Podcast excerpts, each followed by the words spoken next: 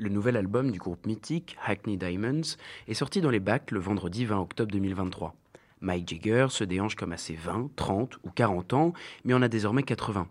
Et Keith Richards, 79 ans, garde la même dextérité dans les doigts et se lance dans des solos rythmés.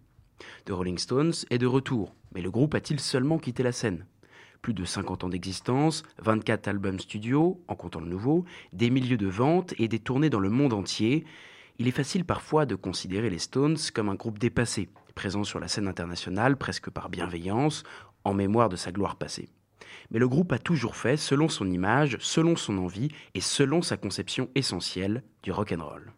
Alors pour nous, fans dévoués, connaisseurs ou étrangers au rock, il est essentiel d'en comprendre les origines, les sources, tout ceci pour réaliser comment un genre musical a su à sa manière modeler des générations sur plusieurs décennies. C'est ce que tu nous présentes aujourd'hui, Aileen. Notre histoire débute aux États-Unis qui vivent une période très différente de celle que nous connaissons.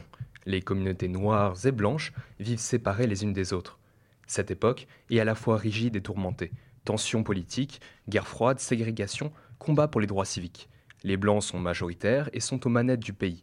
Les communautés noires sont minoritaires et un de leurs seuls moyens d'expression est le blues ou le jazz.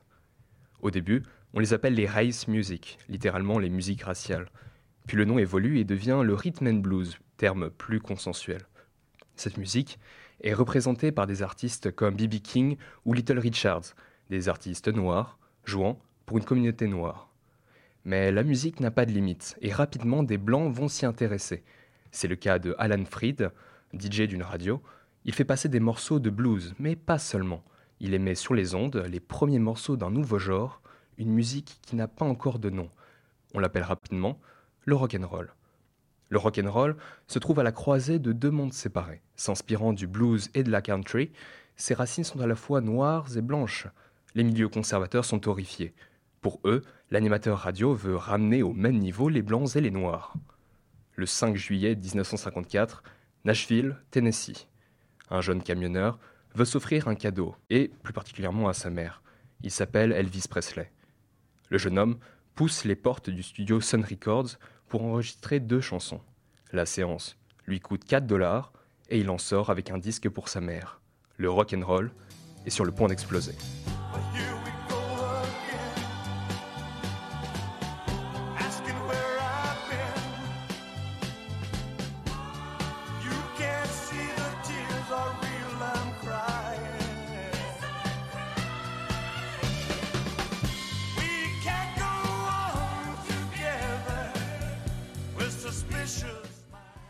Elvis est le rock'n'roll. Sa voix, sa musique, son énergie, son parcours.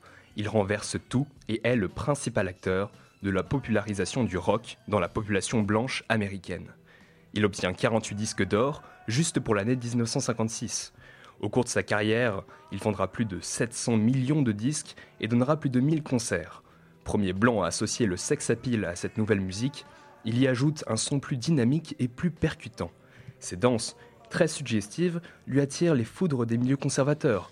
On tente de le faire interdire et on brûle ses disques. Les évangélistes condamnent sa musique, les parents la détestent, les jeunes l'adorent. Ces mêmes jeunes, dans les années 50, deviennent un véritable groupe social doté d'un pouvoir d'achat, et leur avis compte. Depuis trop longtemps, ils se heurtent à la morale américaine puritaine et au tabou sexuel. Dans cette période d'après-guerre, ils veulent du changement, veulent profiter de la vie avant d'être trop vieux. Mais alors pour la jeunesse américaine, l'heure est donc à l'émancipation. Et oui, Elvis a ouvert une véritable brèche dans cette émancipation. D'autres artistes s'y sont engouffrés comme Jerry Lee Lewis ou Chuck Berry. Au début des années 60, le rock a perdu de sa vitalité initiale. Il s'est assagi, est devenu plus polissé, plus respectable et plus commercialisable. La censure et l'argent ont fait leur œuvre. Même Elvis Presley, qu'on surnommait The King, n'est plus le même. L'Amérique souhaite revenir à un modèle de rock plus civilisé et moins révoltant. Pourtant, né aux États-Unis, le rock va trouver en Angleterre son nouveau sou.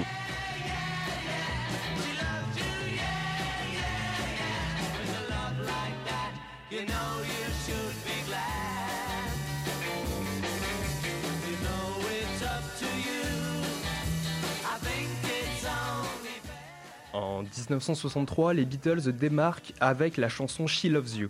C'est un véritable choc, ils sont jeunes, ils sont beaux, leurs mélodies sont attirantes, c'est le début de la Beatlemania. Leur album, Sgt. Pepper Lonely Hearts Club Band, est considéré comme l'un des plus grands chefs-d'œuvre du rock.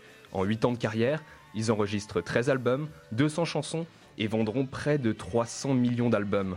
Pour les Beatles, pas de vraie provocation ni de révolution, ce seront le rôle des Rolling Stones. Les Stones, eux, ne sont pas les Beatles. Ils vont tout faire pour s'en démarquer. Leur image de mauvais garçon plein d'arrogance, de rébellion et de sexualité s'avère très rapidement payante. Le titre Satisfaction est une révolution. C'est une parfaite union du rhythm and blues et du rock and roll.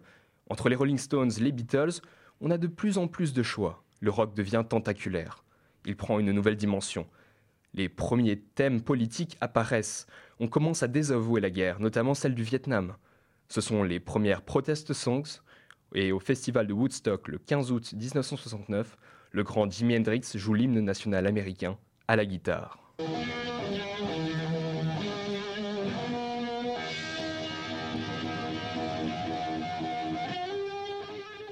Grâce à sa guitare, il arrive à imiter le bruit des bombes. Le message est clair. Néanmoins, le rock ne s'arrête pas aux frontières, il les ouvre bien au contraire. Les années 70 donnent un nouveau souffle au rock. Encore une fois, c'est l'heure des expérimentations, et elles vont partir dans toutes les directions. Les Pink Floyd, The Velvet Underground et The Stooges affirment faire de l'art, et pas seulement du rock. Ils ajoutent de nouveaux sons, des instruments expérimentaux. Ils doivent aller de l'avant. Le rock progressif et psychédélique de Pink Floyd propose un spectacle immersif et complet. Il n'est plus seulement question de musique, mais aussi d'images, d'expériences. En 1979, The Wall est un concert où un gigantesque mur est construit, obstruant peu à peu la scène. À la fin du spectacle, le mur s'effondre. À la même époque, le rock prend une nouvelle tendance. Il se durcit. Des guitares à distorsion sont ajoutées. Les voiles sont plus agressives. C'est la naissance du hard rock. Queen, Aerosmith, Led Zeppelin, Deep Purple et bien sûr ACDC. Le hard rock donnera naissance lui-même au heavy metal, encore plus saturé et lourd. On y retrouve Kiss ou Metallica.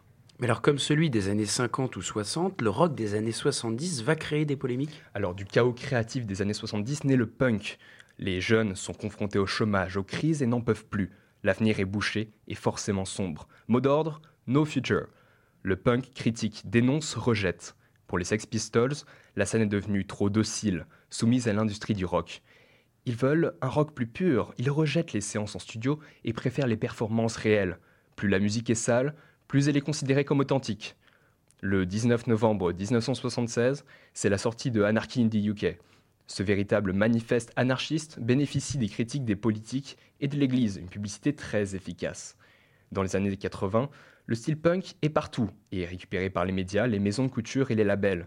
Il creuse ainsi sa propre tombe, standardisée et consommée comme toute autre musique. Alors aujourd'hui, le rock est plus éclectique que jamais et son influence se répand sur le monde depuis des décennies.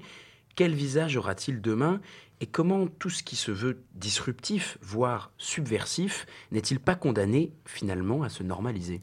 Quand il émerge au début des années 50, le rock suscite une forte réaction de rejet pour les uns et une véritable fascination pour les autres. Pour le pouvoir, son caractère amoral, subversif, rebelle constitue une menace réelle. L'irruption sur la scène publique de communautés jusqu'alors tenues à l'écart réveille d'anciennes peurs. Mais il est une forme d'innocente d'amusement. Les premiers musiciens rock ne cherchent pas du tout à troubler l'ordre public. Ils veulent au contraire se faire accepter. À partir des années 60, les artistes rock vont s'ériger peu à peu en contre-culture, mais plus les mouvements se médiatisent, et plus les relations avec les modèles qu'ils critiquent se resserrent. Des nouvelles voix se lèvent de plus en plus fort pour dénoncer le système jusqu'à ce que, à leur tour, les pionniers du départ se fassent récupérer par la société de consommation.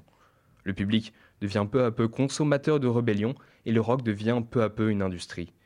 On pourrait croire que le rock s'est laissé pervertir par le modèle qui disait combattre. On pourrait y voir une sorte de cynisme. On pourrait croire que le rock est mort. Mais c'est prêter beaucoup d'intention à une musique qui n'a jamais prétendu autre chose que de plaire à son public, de servir de bouffée d'oxygène d'abri. Le rock est un traditionnel défouloir pour la jeunesse. Il n'a pas changé le monde, ni arrêté des guerres, il a pourtant offert le droit à tous d'être jeune et de le rester. Chronique culture.